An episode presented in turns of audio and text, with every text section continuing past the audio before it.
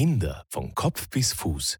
Der Podcast über Kinder- und Jugendheilkunde für Eltern und Interessierte.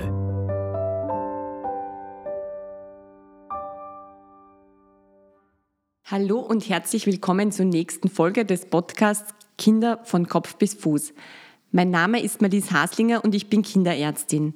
Als Mutter von zwei Kindern kann ich die Sorgen und Ängste, die man als Eltern durchlebt, sehr gut verstehen. Beim Besuch beim Kinderarzt bleibt oft nicht ausreichend Zeit, um alle Details zu besprechen. Im Internet zu recherchieren führt meist zu noch mehr Verunsicherung. Dieser Podcast bietet eine gute Möglichkeit, um viele Fragestellungen im Bereich der Kinder- und Jugendheilkunde, der Kindergesundheit und des Elternseins in Ruhe zu Hause nachzuhören. Nun zur nächsten Folge.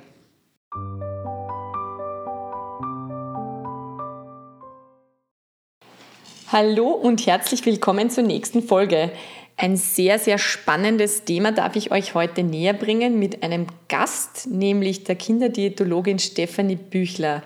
Liebe Steffi, herzlich willkommen. Vielen lieben Dank, dass du dir Zeit nimmst für ein spannendes Interview. Magst du dich selber kurz vorstellen? Sehr gerne, danke für die Einladung. Äh, mein Name ist Stefanie Büchler, ich bin Diätologin für Kinder und Jugendliche in Wien, habe eine Praxis und mache auch Hausbesuche und äh, bei mir gibt es die verschiedensten Ernährungsthemen in der Praxis von Übergewicht und äh, Picky Eater, Beikostprobleme, genauso wie chronisch kranke Kinder, ähm, palliative Kinder auch, sondenernährte Kinder. Also Ein großes Spektrum, das ja, du abdeckst. Genau. Sehr spannend. Äh, wir werden auch dann am Ende noch kurz die Homepage von der Stefanie vorstellen. Das Thema der heutigen Folge ist ein Thema, das ich wirklich Tag ein, Tag aus höre bei mir in der Ordination, nämlich das Thema der Picky Eater. Mhm. Da sprechen wir von einem auffälligen Essverhalten. Für mich ist auch immer wichtig, auffällig heißt nicht immer gleich pathologisch. Ja? Und es ist so, dass man so pauschal einmal sagen muss, Picky Eater zu sein oder aus, ausgewähltes Essverhalten ist ja in vielen Lebensphasen oft auch normal. Oft auch ein Entwicklungsschritt, gerade in dieser Ess, Ess Entwicklung, oder? Dass man einfach selbstständig was entscheidet, selbstständig was äh, äh, durchführt, Essen. Also es ist ja auch immer so, wir fragen auch immer ab bei Mutter-Kind, was isst das Kind schon alleine mit dem Löffel und so. Das ist einfach ein, ein wirklicher Autonomieschritt. Magst du da einfach was erzählen von dem, was ist so normal? Kinder meckern beim Essen, das ist, glaube ich, das, was jeder, also jeder, der Kinder hat oder auch mit Kindern arbeitet, das ist ja nicht nur so, dass man das als Mama, Papa erlebt, sondern auch natürlich in Kinderbetreuungseinrichtungen. Kinder essen und meckern beim Essen und das ist ich und der eine will das nicht, der andere das. Ganz spannend ist auch immer, dass wenn die Kinder dann vom Kindergarten kommen und sagen, ich esse die Nudeln mit ohne Soße, äh, das sind diese Phasen, die jeder einmal durchmacht. Fast jeder. Fast jeder? Ja. Nicht alle. Nicht alle. Äh, was dann natürlich mich betrifft in der Ordination und natürlich dann auch dich in der Folge sind, wir Eltern oder halt auch Eltern generell sind dann ständig mit der Sorge konfrontiert, kriegt mein Kind genug? Und dann quasi geht es in den Bereich, muss man irgendwie intervenieren oder nicht? Ich möchte mit dir vielleicht beginnen. Was ist normal? Was soll, wie soll ein Alltag beim Essen ausschauen? Was sind Tipps und Tricks? Beziehungsweise wann soll die Beikost starten? Wie soll sie starten? Mhm. Also ähm, Picky Eating ist zum Teil normal, so wie du sagst, mhm. auch ein ähm, wichtiger Entwicklungsschritt, eine Autonomiebestrebung mit dem Thema, das esse ich und das esse ich nicht. Ich möchte, dass das in meinen Mund kommt und das nicht.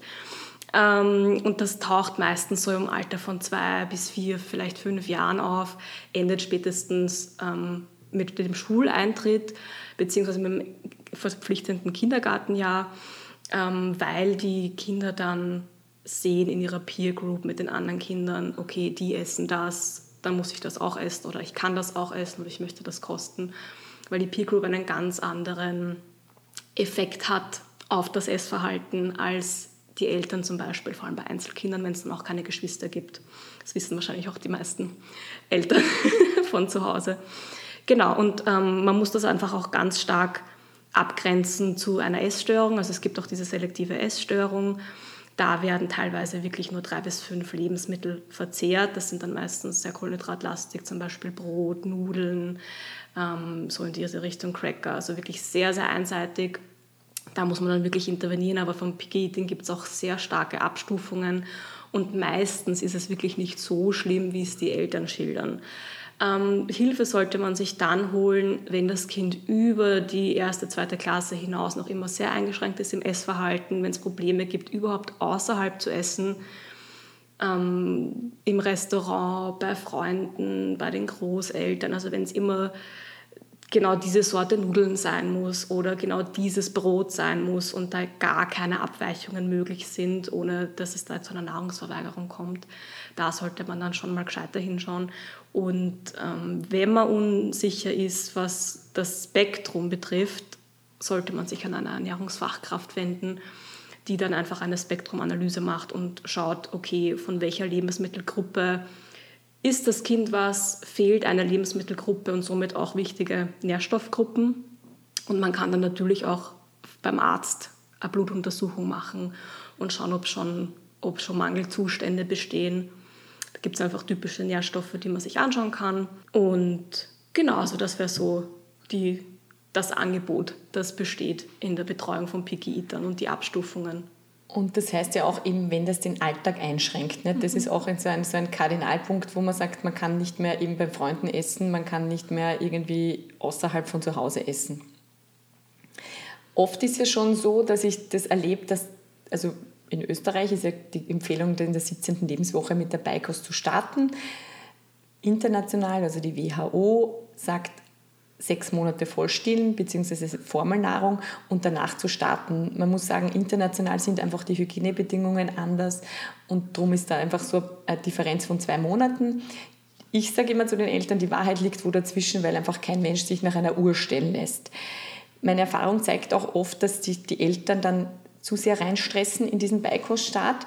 Wie erlebst du das, beziehungsweise was sind von deiner Seite so Tipps und Tricks? Und weil oft ist, also ich sage immer, ja, pauschal bis zum Geburtstag soll es laufen, ja, und dazwischen heißt es wirklich Beikost.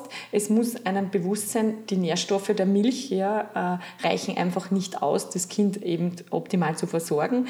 Und auch die Milch braucht immer so viel Platz im Magen und nimmt den Hunger und den Appetit, aber versorgt nicht ausreichend. Was sind von deiner Seite, also gerade in den Anfängen, äh, Themen, die man, die man einfach beachten sollte? Mhm. Also genau, mit dem Beikoststart, da entscheidet hauptsächlich das Kind oder sollte hauptsächlich das Kind selbst entscheiden, wann es bereit ist. Man braucht einfach diese Beikostreifezeichen, kann sich aufrecht halten, den Kopf halten, ist es interessiert am Essen, ähm, hat es keinen Saugreflex mehr. Das ist zum Beispiel ganz wichtig, weil solange dieser, Saugreflex, ja. solange dieser Saugreflex noch besteht, kann es einfach sein, dass das Kind an einem Lebensmittel ähm, an einem Festen jetzt zum Beispiel, ich denke an Baby-led Weaning, ansaugt und dieses Lebensmittel dann noch ähm, in die Luftröhre bekommt zum Beispiel. Also das ist einfach ganz wichtig, dass man diese Beikostreifezeichen abwartet und auch einfach schaut, ob das Baby überhaupt interessiert ist am Essen und wie es sich verhält. Also da braucht es einfach auch ganz viel Feingefühl. Ich kenne auch viele Kinderärzte, die nach dem vierten Monat sagen, sie starten jetzt und wenn sich die Eltern dann an mich wenden, ganz verzweifelt, weil das Kind einfach nicht essen möchte, habe ich sie natürlich auch gefragt, ob der Kinderarzt erklärt hat, was sind Beikostreifezeichen und so weiter. Und sie haben das dann auch zum ersten Mal gehört, dass es das überhaupt gibt. Und das Problem an der Sache ist, dass wenn man zu früh startet, kann man auch sehr viel kaputt machen in der Ernährungsentwicklung. Das heißt, dass die Kinder dann das Essen mit etwas sehr Negativem assoziieren, weil sie einfach noch nicht bereit sind dafür. Und dann das auch mitnehmen in ihre weitere Ernährungsgeschichte. Genau, das ist ja oft auch so, ich meine, also gerade die Mama, die halt dann die ernährende Person ist, gerade beim Stillen und so, das ist ja auch der Beginn der ersten Trennung eigentlich nicht und der Beginn des eigentlich Abstillens, ja.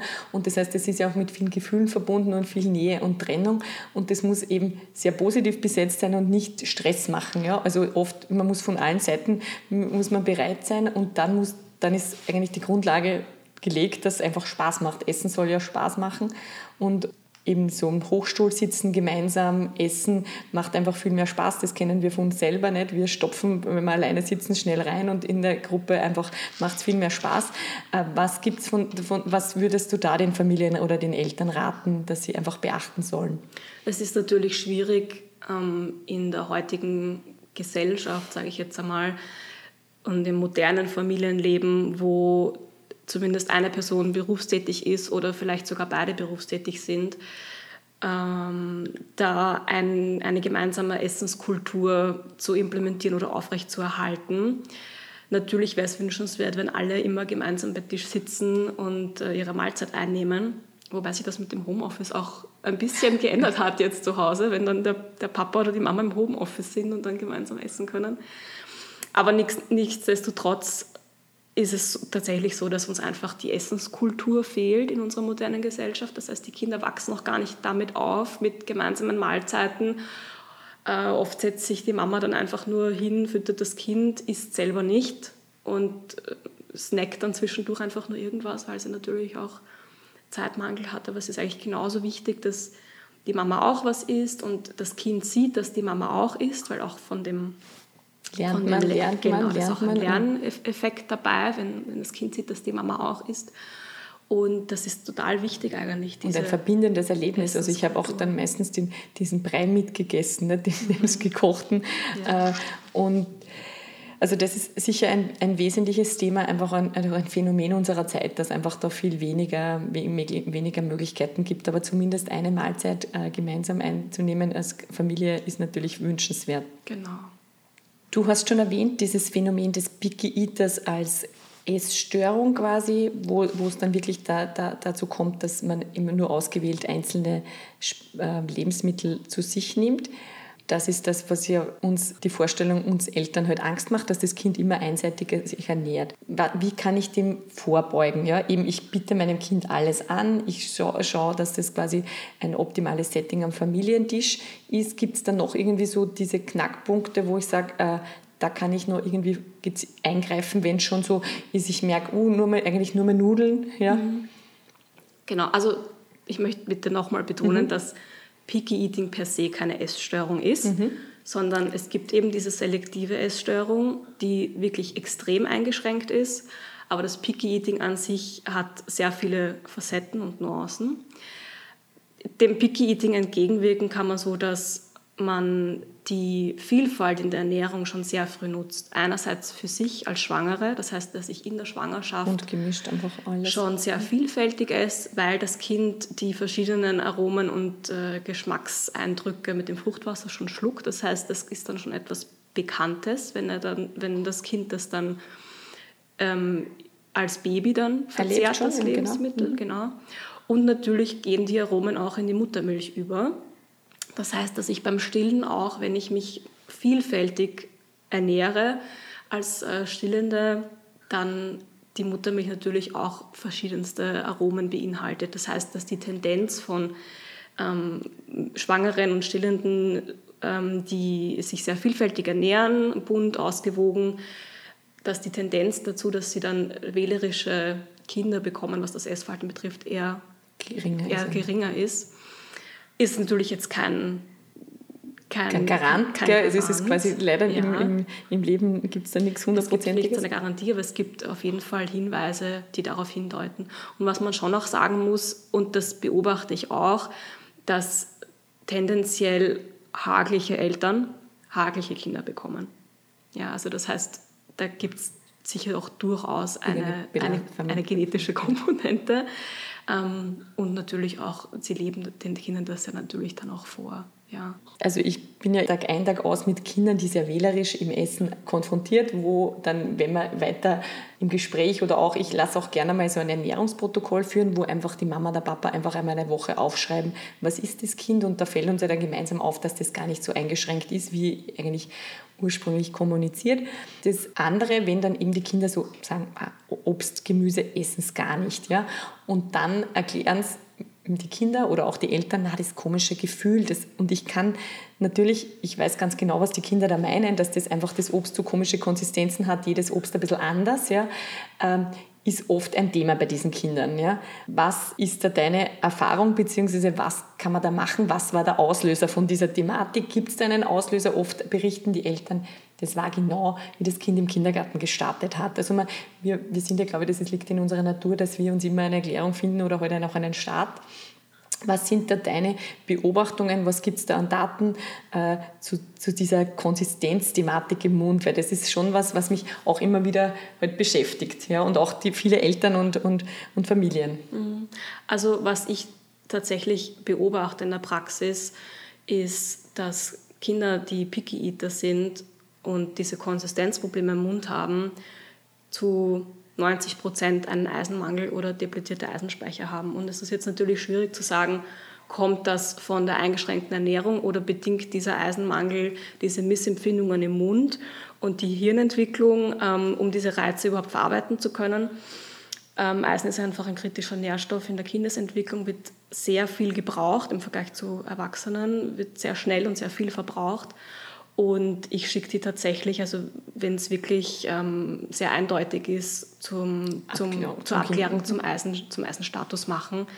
Und es ist wirklich oft so, dass wenn die dann aufdosieren oder supplementieren das Eisen, dass sich dann auch tatsächlich was tut in der Sehr positive in der Dynamik dann einfach entwickelt. Ja, Was man auch nicht vergessen darf, eben auch Eisenmangel in der Schwangerschaft, der, der zieht sich ja dann mit dem Stillen auch fort beim Kind. Also das ist schon so, dass um den ersten Geburtstag herum ganz, ganz viele Kinder immer an einem Eisenmangel leiden. Da reden wir wirklich von Eisenmangel, nicht immer gleich einer Eisenmangel-Blutarmut. Mhm. Ja, und da braucht es halt dann wirklich einerseits die Diätologin, dass man das vielleicht gut in den Griff kriegt und halt einfach den Kinderarzt, der das ganz klar einfach dann abklären muss, beziehungsweise halt auch behandeln. Also Eisenmangel kann man natürlich also mit ausgewählten Nahrungsmitteln, also sprich eisenhältigen Nahrungen, äh, behandeln, aber weil das Essen ja schon ein Problem ist, schafft man das bei ganz vielen Kindern nicht. Das zeigt leider auch die Realität und da muss man halt einfach zu einer Eisentherapie, eine oral verfügbare Eisentherapie raten. Genau, also es ist auch so, dass teilweise, wenn das Blutbild noch nicht auffällig ist, aber der Eisenspeicher schon grenzwertig ist, ist es oft so, dass die Kinderärzte sagen, nicht behandlungsbedürftig, aber wenn das Kind, wenn wir wissen, dass das keine eisenreichen Lebensmittel zuführt oder nicht ausreichend, dann kommt aus dem Problem ja nicht raus. Richtig. Und vor allem, man muss auch sagen, wenn das Kind jetzt im Blutbefund grenzwertige Befunde hat, aber sonst ist alles wunderbar und das Essen, war, da war jetzt nicht der Anlass für die Blutabnahme, sondern vielleicht irgendeine Allergie zur Abklärung, das war ein Zufallsbefund und das Kind ist bunt gemischt und es ist alles wunderbar vom Essverhalten, ist es sehr wohl differenziert zu sehen von einem Kind, das immer Essproblematik hat. Gerade dieser Eisenmangel, wenn der aufgefüllt wird, Essen und Schlafen nämlich auch. Das sind so, ja. so, so Knackpunkte, die das unglaublich verbessern. Das Ernährungsprotokoll, das ich gerne an die Familien gebe und halt auch erkläre, wie, wie man das zu führen hat, ja, macht es Sinn? Ist es eine gute Möglichkeit, dass man sich einen Überblick einmal verschafft, auch als Mama selber? dass man einfach, weil tendenziell, ich meine, das geht mir selber als Mama ja oft nicht anders, denke ich mir, okay, meine Kinder haben sie heute gegessen, das, das, das. Wenn man eben, haben wir fünfmal Obst, Gemüse, Portionen und so, das ist oft finde ich, eine gute Möglichkeit, dass man sich einen Überblick verschafft und sich dann einfach ein bisschen beruhigen kann. Was sagst du dazu? Was würdest du dazu raten? Genau, also ich arbeite auch mit Ernährungsprotokollen natürlich, wenn die Eltern zu mir kommen, einfach mal um einen Überblick zu schaffen, weil man kann nicht immer von sich ausgehen und es gibt einfach ganz viele unterschiedliche Familien und die haben unterschiedliche Ernährungsgeschichten und die essen natürlich auch ganz unterschiedlich und da kann es natürlich sein, dass man dann sieht, okay, Kohlenhydratbeilagen viel, Gemüse eher weniger, Obst viel. Also das gibt es natürlich auch, dass die Kinder sehr viel Obst essen und dass man sich da einfach mal einen Überblick verschafft. Ähm, diese fünf Portionen Obst und Gemüse am Tag, jo, muss man jetzt nicht akribischst einhalten. Ich glaube, es ist immer eine Frage der Balance und der Variabilität einfach. Absolut, nein, und absolut bunt gemischt, ne, weil jeder Tag ist einfach nicht gleich und, und, und, und oft wird halt immer gerade jetzt, oder? Wenn es kommt die Weintraubensaison, nicht da, genau. Also es ist schon immer. Das gleich mal ein halber genau, Kilo weg. Ja, genau. und was ich so oft auch so den Eindruck habe, Hunger, was ist Hunger? Hungerzeichen. Es ist halt natürlich sehr schwierig, oft bei den, bei den, wenn die Kinder sich noch nicht so kommunizieren können. Ich selber mit meiner Tochter, meine Tochter hat immer Hunger. Äh, oft denke ich mir, okay, das ist einfach, ihr ist langweilig, sie sagt, sie hat Hunger. Was kann ich als Mama, Papa, wie kann ich das wahrnehmen? Was kann ich da verbessern? Oft ist so, ich sage ganz oft zu den Eltern, lassen Sie einfach diese Zwischenmahlzeiten, diese Snacken weg und setzen sich ordentlich am Tisch und dann kommen Sie drei Wochen später und sagen, natürlich ist dann bei den Hauptmahlzeiten besser. Ja. Was ist da jetzt so deine Empfehlung? Wie, wie gibt es da ein richtiges Vorgehen? Was ja, also Hungersättigung ist, ist ein, ein Riesenthema. Also das ist in Wahrheit eines der wichtigsten Themen überhaupt und das wird auch oft übersehen, weil viele wollen dann einfach auch Ernährungspläne haben, wo ich sage, ich mache keine Ernährungspläne, das überrascht auch sehr viele, aber es geht einfach darum, dass die Familien und die Kinder lernen sollen, auf ihr Hunger- und Sättigungsgefühl zu achten und auch so ein bisschen intuitiv in sich reinzuhören, was braucht mein Körper denn jetzt, weil wir sind alle in Wahrheit mit dieser Gabe ausgestattet. Bei manchen ist es ein bisschen leiser, bei manchen ein bisschen lauter, ein paar spüren sich einfach mehr. Aber es ist dennoch wichtig, und das ist das, was man schon noch beobachtet, dass Kinder, die sich durch den Tag snacken, auch keine gescheiten Hauptmahlzeiten essen, natürlich, weil wenn wir uns überlegen, wenn wir den ganzen Tag nur snacken würden, haben wir auch keinen richtigen Appetit. Ich vergleiche das immer mit so einer Hochzeit. Jeder von uns war schon mal auf einer Hochzeit und da gibt es dann eben den Empfang und die Agape und dann gibt es da Snacks und Kaffee und dann irgendwann gibt es erst dieses große Dinner. Und, hat keiner mehr und Hunger. die meisten hatten dann tatsächlich keinen Hunger mehr. Und das ist dann der Punkt, wo sie sagen, ah ja, stimmt, eigentlich kann ich das nachvollziehen. Und wenn man dann sagt, gut, es gibt bei uns jetzt eben diese drei Hauptmahlzeiten, Frühstück, Mittag, Abendessen, und sie können dazwischen natürlich eine Zwischenmahlzeit haben, aber es sollte eben begrenzt sein. Ja, wenn das Kind dann trotzdem noch sehr viel verlangt, dann muss man einfach genauer hinschauen. Aber prinzipiell würde ich den Fokus auf diese drei Hauptmahlzeiten auf jeden Fall legen und die Zwischenmahlzeiten nach Bedarf. Ja, und das Kind kann dann trotzdem noch immer entscheiden, was es von den Hauptmahlzeiten ist, also was für Komponenten und auch wie viel.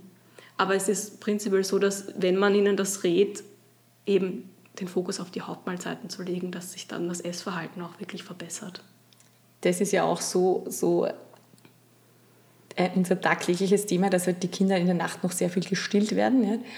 und dann halt in der Früh nichts essen. Mhm. Ja?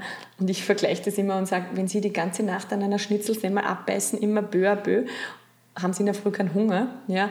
Und, und so, so ist es auch, oder? Dass man einfach, wenn man in der Nacht zu viel Mutter oder immer Muttermilch trinkt, nicht, mit fast zwei Jahren, und dann hat man in der Früh keinen Hunger, der Magen ist gefüllt. Also es ist eben, wenn man immer so dran trinkt, dann, dann hätten ja wir auch keinen Hunger, wenn wir in der Nacht immer trinken würden. Das ist tatsächlich ein Riesenthema, weil ich habe auch oft Kinder, die nachts sehr viel trinken und dann tagsüber, also auch den ganzen Tag über verteilt kaum Hunger haben und dann wirklich nachts teilweise stündlich wach werden und natürlich Hunger bekommen. Und da ist es dann ganz schwierig, das umzudrehen. Absolut, aber das ist das, wenn die Eltern dann quasi den Erfolg von dem ja. sehen, wenn man das reduziert beendet, da reden wir von Phasen jenseits des ersten Geburtstages. Also es ist, die Muttermilch ist schon ein sehr wesentlicher Baustein, also da jetzt nichts falsch verstehen oder so. Aber dann ist irgendwann mal der Zeitpunkt, wo man sagt, man, das in der Nacht muss man einfach reduzieren, weil es einfach den Hunger nimmt. Genau, und es geht auch nicht darum, ihnen dieses auch non-nutritive Saugen, dieses Beruhigen wegzunehmen oder sie hungern zu lassen, sondern einfach wirklich diese Hauptnahrungszufuhr den Fokus drauf zu legen, in, den, in den aktiven Tag zu, zu implementieren einfach, genau. Neues. Wenn ich quasi was Neues einführe, die Kinder was Neues kennenlernen, Respekt davor. Der eine hat Respekt vor irgendeinem neuen Essen, der andere, also wenn wenn wir, wenn wir in, im, im Süden auf Urlaub sind, meine Anna ist die glücklichste, wenn sie Muscheln essen darf. Nicht? Ich weiß ganz genau, viele andere Kinder würden sagen, ich Respekt auch davor. Viele Erwachsene. Ja.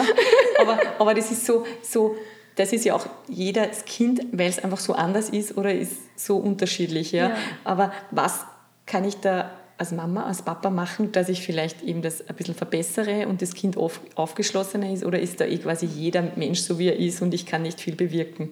Ja, also das nennt man Neophobie quasi, die, die Angst vor etwas Neuem. Das ist dann meistens so ab dem ja, ersten, zweiten Lebensjahr sehr stark ausgeprägt, wird dann wieder weniger.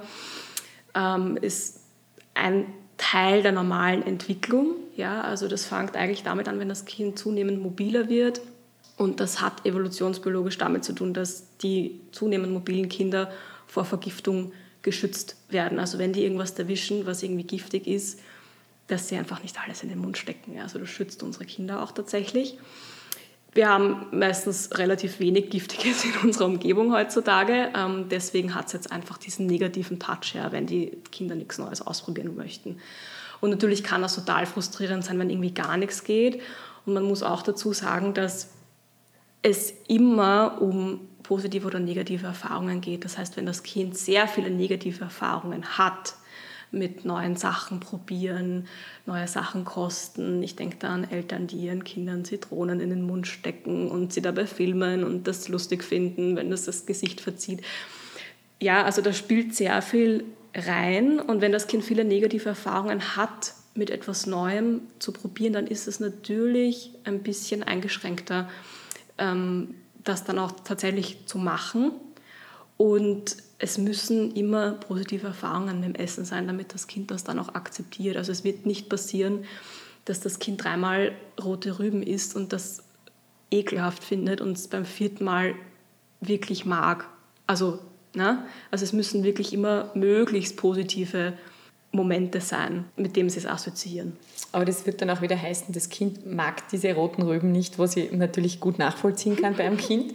Äh, ich biete es wieder an. Richtig.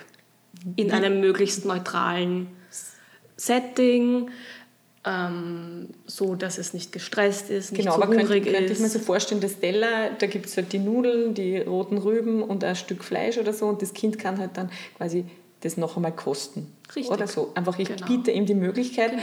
aber völlig ohne Zwang. Und das macht man mehrere Male auf alle Fälle, oder? Genau, beziehungsweise man könnte es auch versuchen, ähm, irgendwo rein zu pürieren, damit es einmal den Geschmack kennenlernt, in einer verdünnten Form quasi. Also wenn man irgendwie noch äh, die Nudeln mit Fleisch und einer Soße, Soße. ein bisschen häckselt, dass da ein bisschen was drinnen ist, damit es sich an den Geschmack gewöhnt. Er hat jetzt nichts damit zu tun, dass man was unterjubelt, sondern einfach ähm, den Geschmackshorizont quasi. Genau, aber erweitert. oft ist halt schon so die, also gerade ich also ich habe so eine Phase gehabt, da habe ich immer gern so Fladen in Fladen alles reingepackt.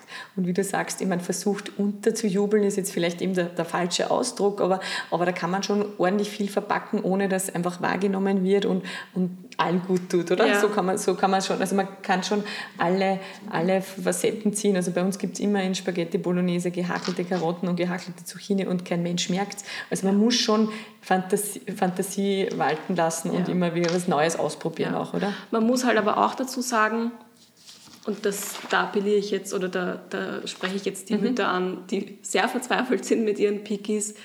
Es sind nicht immer die, die Umstände, sondern es ist einfach jedes Kind anders. Und es gibt Familien mit fünf Kindern, wo vier komplett unkompliziert waren und der fünfte will einfach nicht essen und würde auch in eurer Soße die Karotten und die Zucchini rausstellen. Ja, genau. Na, ja. Und vor allem, das ist halt auch so, dass, weil, das, mit dem sind wir Tag ein, Tag aus konfrontiert, dass wir Mamas was falsch machen oder falsch gemacht haben und da schuld sind. Also diese Frage, finde ich, die begleitet uns, uns halt immer. Ja. Äh, das ist auch so wichtig, oder dass man einfach nichts falsch macht und manche Sachen sind einfach so und dann kann man es nur gemeinsam gut lösen und sich Hilfe holen. Das ist vielleicht dann eh schon einer der, der nächsten also, und letzten Punkte, Du hast schon eingangs erwähnt, ich soll, ich soll mir Hilfe holen, wenn es einfach quasi diesen normalen Alltag übersteigt, wenn es sehr, sehr, sehr einseitig ist. Eben professionelle Hilfe im Sinne von Kinderarzt, Diätologin, im Falle von dir Kinderdiätologin, ich meine, besser es nicht. Ja. Magst du noch mal kurz zusammenfassen, wie schaut dann diese, diese Hilfe aus, beziehungsweise wie kann ich mir vorstellen, ein Picky Eater Programm? Ich meine, ich weiß, du musst das jetzt nicht en Detail machen, aber was, wie, wie kann ich mir das vorstellen? Ähm, das Pigita-Programm ist tatsächlich sehr cool. Das ist aus einer Idee heraus entstanden, mit der ich mich schon lange beschäftigt habe. Ähm, das Erstgespräch ist immer bei allen gleich. Ja? Und dann muss man eben unterscheiden, was ist es für ein Picky Eater, was hat es für eine Geschichte, wie lange besteht die Problematik, wie eingeschränkt ist das Kind wirklich. Fürs Picky Eater Programm an sich kommen meistens die 6 bis 10 plus, also ich hatte teilweise auch schon 11, 12-Jährige. Ähm, aber es gibt eben vorher dieses Erstgespräch, das ist für alle gleich. Da machen wir eine Spektrumanalyse. Wir schauen uns an, wie ist der Essalltag, wie facettenreich ist die Ernährung. Und was auch ganz wichtig ist, ist, ob das Kind das überhaupt möchte. Weil es bringt überhaupt nichts, mit dem Kind ernährungstherapeutisch zu arbeiten. Uns zwingen, äh, zu erzwingen. Genau. Wenn das Kind nicht dazu bereit ist. Und das ist auch der Punkt, warum die Altersgrenze bei sechs Jahren liegt weil das Kind dann meistens in der Schule ist und dann stehen so die ersten Ferienlager an, beziehungsweise Schullandwochen, Skikurse. Und dann stellt sich die Frage, was esse ich denn dort? Und dann kommt der interne Wunsch, also vom Kind aus. Ich, ich möchte etwas ändern. Und ich brauche aber Hilfe, weil ich es nicht alleine und dann komme ich ins Spiel. Genau, und das ist das Allerwichtigste, dass das von tiefster Inneren einfach kommt, genau. ich, ich muss oder ich will was ändern. Genau, oder? weil es bringt alles nichts, wenn, wenn das Kind sich dagegen schraubt, und das sage ich aber den Eltern auch zu Eingangs, ähm, obwohl sie sich wünschen würden, dass ich mit dem Kind arbeite. Aber ich sage ihnen jedes Mal, wenn das Kind nicht bereit ist dazu, wird es nichts. Das, ist das, das wäre Ressourcenvergeudung von ja. allen Seiten, das muss man schon noch sagen, genau. Für mich noch, diese Kinder mit dem sehr ausgewählten Essverhalten sind ja meist normalgewichtig. Mhm. Das ist das eine. Und das andere ist so, dieses auffällige Essverhalten als Teil des Ganzen, eines ganzen Problems. Wie oft siehst du das? Wie oft siehst du da nur quasi dieses auffällige Essverhalten? Das kommt tatsächlich sehr oft, oft vor. Oder dass ja. das Kind schon in anderen Bereichen auch irgendwie Auffälligkeiten hat. Oder? Ja, wobei es auch viele gibt, die in anderen Bereichen überdurchschnittlich gut oder begabt sind und aber beim Essen Schwierigkeiten haben. Äh, also es gibt die verschiedensten Facetten. Der Facetten. Ja, aber dieses Picky Eating kommt tatsächlich sehr häufig vor. Aber auch deshalb, weil es ein normaler Entwicklungsschritt genau. ist. Und, und dann wirklich erst im Schulalter dann äh, Hilfe braucht. Ich glaube, es war sehr, ein sehr spannendes Gespräch. Ich hoffe, dir hat es Spaß gemacht und du hast viele Infos auch für dich und deine Familie mitnehmen können. Liebe Stefanie, vielen, vielen Dank. Magst du noch auf deine Homepage verweisen? Wie kann man dich kontaktieren? Sehr gerne. Also einfach äh, entweder in Google eingeben, Kinderdiätologin oder Kinderdiätologin.at. Und da gibt es auch ein äh, Kontaktformular, das man ausfüllen kann oder ein E-Mail einfach schreiben an meine Office-Adresse oder anrufen. Genau, und das, eben dieses Spektrum der Kinderdiätologie ist ein sehr, sehr breites, ja, und da kann man sich bei vielen Fragestellungen professionelle Hilfe holen. Genau. Vielen Dank fürs Zuhören. Bis zum nächsten Mal.